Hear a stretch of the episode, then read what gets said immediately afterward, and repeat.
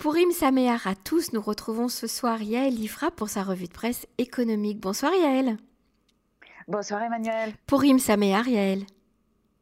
Purim Sameach, Emmanuel, un peu spécial hein, cette année Purim. Hein. Tout à fait spécial. Alors pour vous à Jérusalem, ce sera dimanche, je crois, et pour tout le reste du pays, c'est aujourd'hui effectivement. C'est très, c'est une fête très particulière que tout le monde aime beaucoup, et, les enfants, bon ben, essayent quand même de se réjouir.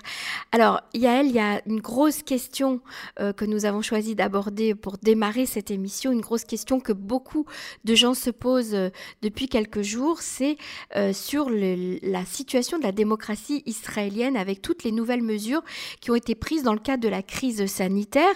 Euh, est-ce que les droits fondamentaux des citoyens israéliens sont en jeu? La gestion du corona est-elle en train de dériver d'une façon, on peut dire, tragique? Oui, c'est l'impression qu'on commence à avoir finalement. Euh, si on pouvait s'imaginer que chaque mesure qui a été prise depuis un an euh, de crise du corona représentait un point sur une carte, eh bien très nettement, au bout d'un an, on voit se dessiner quelque chose. Et ce qu'on voit se dessiner, c'est une espèce de, de, de, processus où on vide euh, Israël de sa substance, où on vide un pays euh, démocratique euh, de tous ses freins, de tous ces mécanismes qui servent justement à équilibrer dans notre vie de citoyen entre nos droits et nos devoirs en Israël, étant donné qu'on on on achète entre guillemets dans le package en étant citoyen d'Israël, au-delà évidemment de l'enthousiasme, de la joie, de, de, du sentiment de vivre une aventure exceptionnelle en étant citoyen de l'État, on achète effectivement un package où on a quand même pas mal de devoirs, je dirais peut-être un peu plus de devoirs que euh, dans d'autres euh, pays euh, occidentaux à cause de la situation sécuritaire essentiellement et puis de la jeunesse du pays. Et on les on paye hein, on paye ses droits ses devoirs pardon avec beaucoup de joie. Sauf que là depuis environ un an et à, bas bruit et à petits coups à petits coups de cuillère on est en train de nous vider la substance du pays et les mesures qui sont prises les unes après les autres quelles que soient les raisons pour lesquelles elles sont prises hein, Emmanuel parce que c'est vrai que certaines, euh, certaines mesures se justifient parfaitement au regard d'une crise qui est tout à fait exceptionnelle. On peut comprendre que à situation exceptionnelle, mesure exceptionnelle, sauf qu'en Israël, ce qui se passe, c'est que depuis un an, on, recule, on recule, on recule, on recule, et il n'y a jamais le pas vers l'avant qui va venir recompenser ce qu'on a perdu. On a un sentiment assez vertigineux qui s'exprime de façon très très claire hein, dans les réseaux sociaux, dans une sorte de nihilisme qu'on perçoit maintenant euh, chez une grande partie de la population, dans la perte de confiance mais spectaculaire qui est en train de subir le pays et qui n'est pas du tout dû uniquement à la quatrième campagne électorale. La campagne électorale est un symptôme, mais c'est aussi une conséquence de tout ce qui se passe depuis un an et de l'incapacité de l'État à fonctionner. Et on se rend compte finalement que peut-être, peut-être, quand on a euh, créé cet État d'Israël avec euh, tout l'enthousiasme et avec euh, toutes les contraintes de l'époque, on n'a peut-être pas mis tous les freins, tous les équilibres, tous les garde-fous qui auraient dû être placés et qu'aujourd'hui, on se retrouve, nous, les citoyens israéliens, avec euh, une quantité de privation de liberté qui n'a pas d'équivalent dans le monde, mais véritablement pas. Euh, on envisage au jour le jour et de façon très, très, très comme ça, euh, très nonchalante, d'appliquer à des citoyens qui n'ont commis aucun délit des mesures privatives de liberté, comme le port d'un bracelet électronique, qui, je le rappelle, sont quand même rappelés, qui sont même généralement appliqués à des prisonniers qui sont en liberté surveillée. Donc ça veut dire que nous aussi, les citoyens d'Israël, on est en liberté surveillée. On habite, bon, on l'a déjà dit plusieurs fois, hein, on habite dans un pays où euh, un seul point d'entrée est possible, c'est l'aéroport Ben Gurion. Cet aéroport est fermé et de façon complètement euh, musclée, arbitraire, absurde. On a confié à une commission qui a changé trois fois de ministère dans le dernier mois euh, l'entière autorité de décider qui rentre et qui sort de notre pays. J'ai même appris aujourd'hui encore quelque chose d'assez exceptionnel. Figurez-vous, Emmanuel, qu'il y a un certain nombre d'Israéliens qui sont bloqués dans le Sinaï, qui sont partis en vacances, hein, comme beaucoup d'Israéliens qui partent dans le Sinaï, et que euh, le point de passage de tabac est fermé. Donc ces citoyens ont également présenté, comme des centaines d'Israéliens, une requête auprès de la Cour suprême, hein, qui, doit ne, faire que ça ces jours-ci, et ont demandé à ce qu'on ouvre de façon euh, ponctuelle, une fois, le passage euh, de tabac, le point de passage de tabac, pour qu'ils puissent bah, rentrer en Israël. Que nenni tabac est fermé. On a demandé à ces personnes de prendre un vol pour Istanbul. De Istanbul, ils pourront peut-être rallier Francfort, où ils pourront eux aussi aller dormir par terre dans l'aéroport de Francfort, puisqu'on a interdiction de prendre une chambre d'hôtel, en attendant que la fameuse commission décide de leur sort, de leur vie et de leur mort, de leur capacité à voir leur famille, à embrasser leurs proches, à se séparer de quelqu'un qui parfois est gravement malade. Enfin, c'est complètement fou ce qui est en train de nous arriver. Et, les mots me manquent, Emmanuel. C'est-à-dire que là, comme je vous ai dit, c'est un vertige.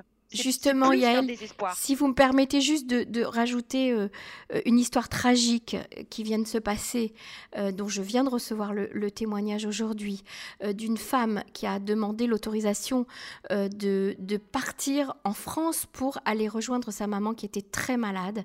Elle a mis plus d'une semaine pour recevoir l'autorisation de la Vadatrarigim, hein, de, ce, de ce conseil qui autorise ou pas à sortir ou à rentrer dans le territoire. Lorsqu'elle est partie à l'aéroport euh, pour euh, embarquer euh, pour Francfort, eh bien, elle a vu sa mère mourir par téléphone parce qu'elle n'a, pas pu partir avant. et elle, elle s'est tournée vers tout le monde, toutes les autorités, que ce soit le, le ministère de l'intégration, le ministère de l'Intérieur, le ministère de la Santé, pour dire comment ça se fait que vous ne m'avez pas donné l'autorisation de voyager plus tôt alors que je vous ai dit que ma mère était mourante? Personne ne lui a répondu.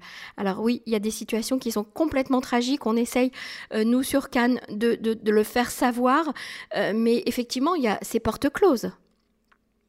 Oui, bah, c'est tout le dysfonctionnement euh, de l'État. D'ailleurs, les deux autres sujets que j'ai choisis cette semaine viennent illustrer aussi la faiblesse et le dysfonctionnement de l'État. Mais là, au-delà de, c'est beaucoup plus grave. C'est-à-dire que c'est tout le monde en Israël, on le sait, jamais personne n'est responsable. On veut toujours se passer la patate chaude. Et ben aujourd'hui, la patate chaude, c'est tous les citoyens de l'État d'Israël que personne ne veut gérer, dont personne ne veut prendre la responsabilité, mhm. dont personne ne veut être responsable et dont on bafoue les droits au quotidien euh, afin d'essayer de gérer une pandémie qui, somme toute, n'est pas si terrible que ça aujourd'hui en Israël avec le nombre de personnes vaccinées.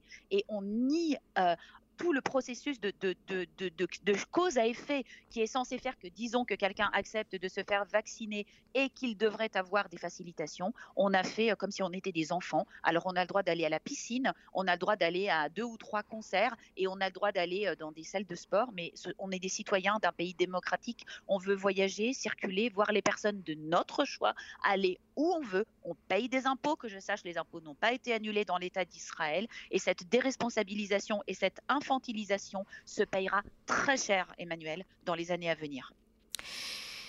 On espère que non, on espère que vous vous trompez, on espère que les choses vont vite redevenir comme elles étaient avant.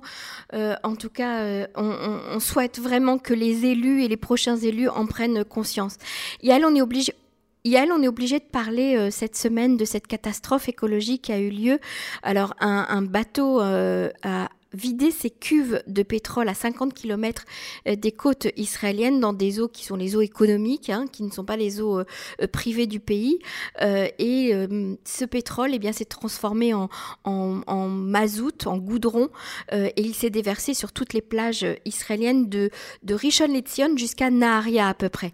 est-ce que vous pensez que le gouvernement et le ministère de, de l'Environnement est préparé à ce type d'accident criminel ou pas, parce qu'on ne sait toujours pas, mais a priori ce serait criminel. Qu'est-ce que, est-ce que le ministère de l'Environnement est préparé à ça? Eh bien, justement, non, le ministère de l'Environnement n'était pas très bien préparé. Et une fois de plus, ce, cette, cette, catastrophe écologique est venue jeter une lumière très crue euh, sur euh, les insuffisances de l'État, euh, sur les improvisations permanentes, sur l'indifférence à l'environnement en Israël de manière plus large. Hein. Bon, ça, on le sait. Ce n'est évidemment pas la première, la première catastrophe priorité. écologique. Mm-hmm. Bien sûr, mais je veux dire, en France aussi, on a connu la catastrophe de l'Erika. bon, c'est de manière générale, si on regarde les statistiques, les catastrophes pétrolières sont de plus en plus rares. Euh, seul 1% euh, des catastrophes pétrolières des dernières années se sont produites dans les cinq dernières années, ce qui veut dire que aussi bien au niveau euh, des équipements des pétroliers que des mécanismes qui, ont été mis en place au niveau international, que des sanctions, ça fonctionne plutôt mieux qu'avant. Le problème, si vous voulez, c'est que l'État d'Israël, comme toujours, a décidé qu'il n'a pas besoin des autres pays, qu'il n'a pas besoin d'appartenir à des organismes internationaux, qu'il sait tout faire tout seul. Donc que se passe-t-il? En fait, Israël ne fait pas partie de l'Union européenne, mais peut choisir de faire partie d'un organisme qui se situe à Malte et qui est une commission, enfin un organisme qui est un organisme de prévention des risques de, de pollution pétrolière en mer Méditerranée, donc qui est situé à Malte, qui possède des satellites. On peut donc payer un abonnement et avec cet abonnement, à chaque fois qu'il y a une pollution pétrolière en mer, on reçoit en temps réel euh, les informations et on est prévenu. Or, qu'a-t-on appris après que donc cette nappe d'hydrocarbures est venue s'échouer, euh, comme si c'était mais véritablement euh, quelqu'un qui l'avait jeté sur les plages d'Israël du jour au lendemain? On a appris évidemment que ce dégazage, donc on appelle ça comme ça, de ce pétrolier qui n'est encore pas identifié, a eu lieu, comme vous l'avez dit, à 50 km des côtes le 11 février neuf jours avant que la euh, nappe de, euh, pétrole euh, ne vienne souiller les côtes d'Israël sur toute leur longueur, que Israël n'a donc pas été informé ou a été informé beaucoup trop tard parce que justement elle avait décidé de ne pas payer l'abonnement à ce fameux organisme, que un plan a été passé en Israël, une, ce qu'on appelle une décision de gouvernement en 2008 qui mettait en place tout un programme national de prévention des risques parce que évidemment nous avons aussi les plateformes de gaz. Et puis nous avons aussi un, pipeline qui passe par Elat, hein, euh, avec une société gouvernementale. On a déjà connu euh, un épandage de plus de 5 millions de litres de pétrole en 2015 à, à Evrona, hein, vous savez, près de près mhm. d'Ashkelon. Mhm. Et donc euh, ce, ce, ce, programme a été passé, il a été remis à jour en 2017 et évidemment la loi d'application du programme n'a jamais été passée. Le ministère des Finances a considéré que ce n'était pas intéressant d'attribuer 15 pauvres millions de shekels pour pouvoir euh, prévenir les risques, ainsi que donc les postes qui vont avec euh, un petit peu de main-d'œuvre.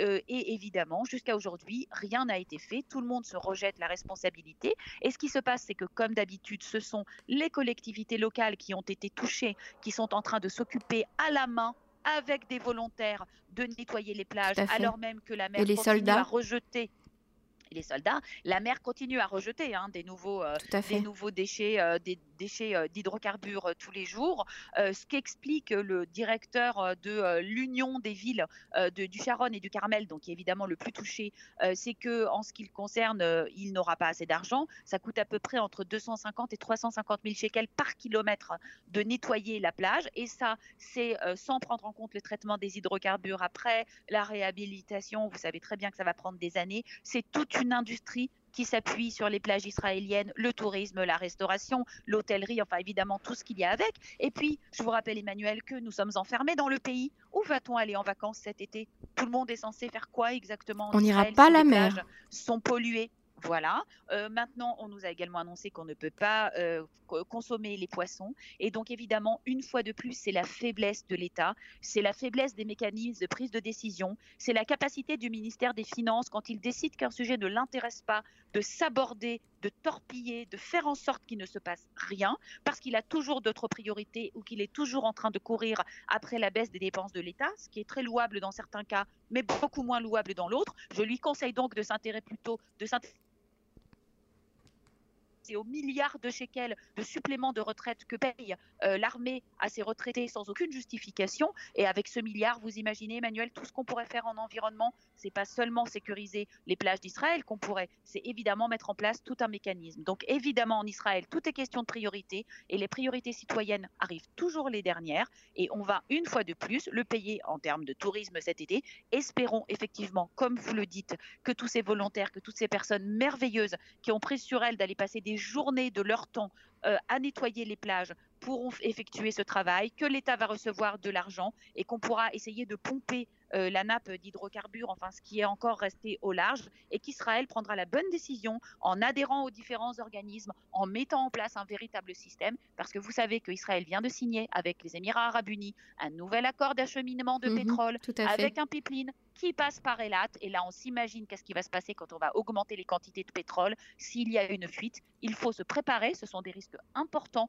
On est un pays maritime, un petit pays. On n'a qu'un seul environnement. Comme on dit dans la chanson Enli Eret je n'ai pas d'autre pays. Ben, nous, on n'a pas d'autres plages, pas d'autres côtes. Il faut absolument s'en occuper un petit peu mieux. Tout à fait, et protéger euh, notre pays. Yael, pour terminer cette revue de presse, c'est le coin conso. Alors, on dit euh, très régulièrement que les prix sont chers en Israël, la vie est chère en Israël et les prix augmentent. On, a déjà prévenu nos auditeurs qu'ils allaient encore augmenter à peu près à la période de, de. Et, là, alors quand on, quand on se plaint de la cherté euh, de la vie, eh bien on nous répond euh, commander sur Amazon? Bah oui, Emmanuel, alors petit sourire ou gros fou rire, on ne sait pas quoi choisir. Euh, donc, ça suit exactement les deux euh, chroniques que j'ai faites il y a deux semaines, c'est sur Sal et la semaine dernière sur les importateurs parallèles. Donc, cette fois-ci, c'est le ministère de l'économie qui, donc, une fois de plus, euh, témoin de l'impuissance totale de l'État à réussir à introduire de la concurrence sur le marché, à démanteler le monopole des importateurs, à mettre en place une législation de la grande distribution comme il y en a dans tous les pays.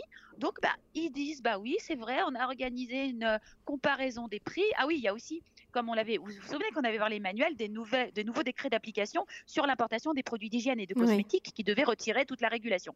Donc le ministère de l'économie s'énerve parce qu'il ne se passe rien. Évidemment, c'était une guerre entre ministère de la santé et ministère de l'économie. Donc on a compris qu'au ministère de la santé, ils sont très occupés. Ils sont pas dans leur phase la moins autoritaire, on va dire ça comme ça. Quand on écoute notre ami le docteur Sharon Alroy Price à la télé, c'est quand même assez effrayant le côté super nanny.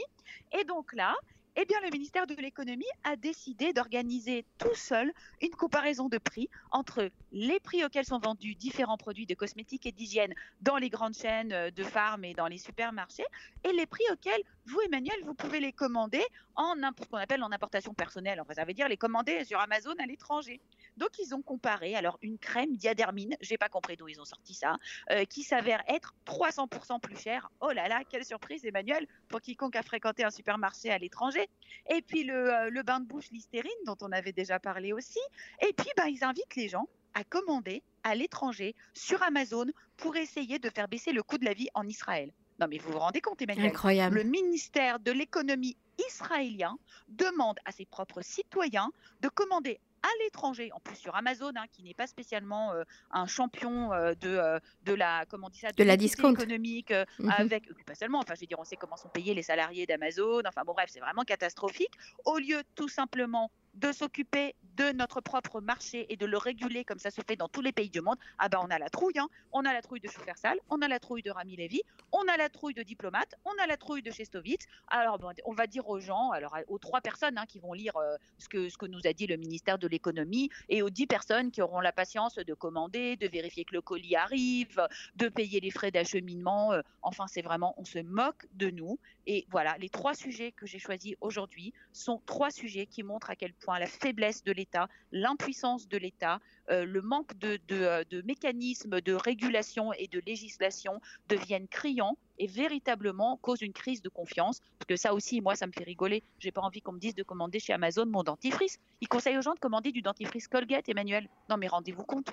Ah, j'ai du mal à y croire. enfin voilà. Ah ben je vous promets, je vous envoie l'article. Yalifra, merci beaucoup. Shabbat Shalom, on vous retrouve la semaine prochaine. Et encore une fois pour Im Sameach. Au revoir. Pour Im Sameach, Emmanuel.